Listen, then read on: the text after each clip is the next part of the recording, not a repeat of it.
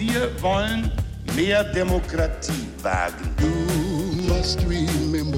Scheitert der Euro, scheitert Europa. Der Stichtag. Die Chronik der ARD. 4. Juli 2002. Heute vor 20 Jahren beschloss der Deutsche Bundestag den Wiederaufbau des Berliner Schlosses. Jens Schellhaas. Just als die Rekonstruktion des Berliner Stadtschlosses im Jahr 2021 nach mehrjähriger Bauzeit eröffnet wird, soll sie auch schon wieder abgerissen werden. So will es zumindest Clemens Schöll vom Förderverein Palast der Republik. Wir denken, dass wenn man von der Wiedervereinigung spricht, auch insbesondere die Gebäude der Ostmoderne eigentlich ein gesamtdeutsches kulturelles Erbe sind. Lieber Palast der Republik statt Stadtschloss, das wollen laut einer repräsentativen Umfrage der ostdeutschen Zeitschrift Super Illo 60 Prozent der Menschen in den neuen Bundesländern. Der Palast war Bühne, Gemäldegalerie, Parlamentsgebäude, Vergnügungszentrum und die Visitenkarte der DDR. 1976 war er fertig.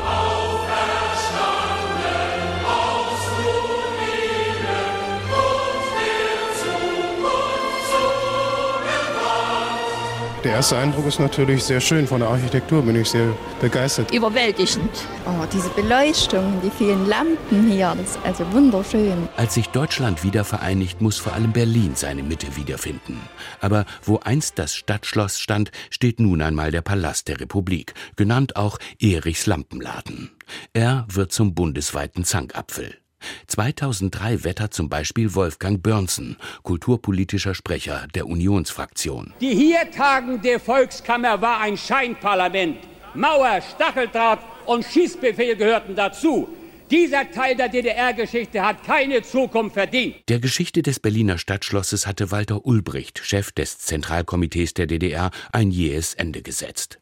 1945 wird es bei einem Bombenangriff beschädigt und brennt größtenteils aus. Fünf Jahre später lässt Ulbricht es sprengen. Unsere Baumeister haben die hohe, verantwortungsvolle Aufgabe, den Städtebau nach den neuen, von der Regierung beschlossenen Grundsätzen durchzuführen und eine neue deutsche Architektur zu entwickeln.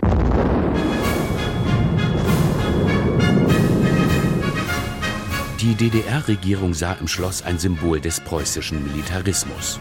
Tatsächlich hatte Kaiser Wilhelm II. von hier aus den Ersten Weltkrieg ausgerufen. Darum auf zu den Waffen um sein oder nicht sein. Aber immerhin rief nach dem Krieg und an gleicher Stelle der Marxist Karl Liebknecht auch die Freie Sozialistische Republik Deutschland aus. Durch dieses Tor wird die neue sozialistische Freiheit der Arbeiter und Soldaten einziehen. Es kam anders. Das Schloss wurde Kulturzentrum Berlins, bis Krieg und Ulbricht ihm den Gar ausmachten. 1973 legt SED-Chef Erich Honecker den Grundstein für den Palast der Republik. Unsere sozialistische Kultur wird hier ebenso eine Heimstatt finden wie Frohsinn und Geselligkeit der werktätigen Menschen. Im Oktober 1990 folgt die Wiedervereinigung. Drei Jahre später lässt der Förderverein Berliner Stadtschloss die Fassade maßstabsgetreu auf Plastikplanen malen und hängt es an ein riesiges Gerüst. Und jetzt steht es wieder, in voller Pracht, groß wie drei Fußballfelder, das Berliner Stadtschloss. Draußen makellos ausgeleuchtete Barockverzierungen, drinnen Museum und Veranstaltungsort mit Restaurants und Cafés, ein bisschen so wie in Erichs altem Lampenladen. Die Entscheidung für einen Nachbau des Berliner Stadtschlosses fällte der Deutsche Bundestag am 4. Juli 2002, heute vor 20 Jahren. Der Stichtag. Die Chronik von ARD und Deutschlandfunk Kultur. Produziert von Radio Bremen.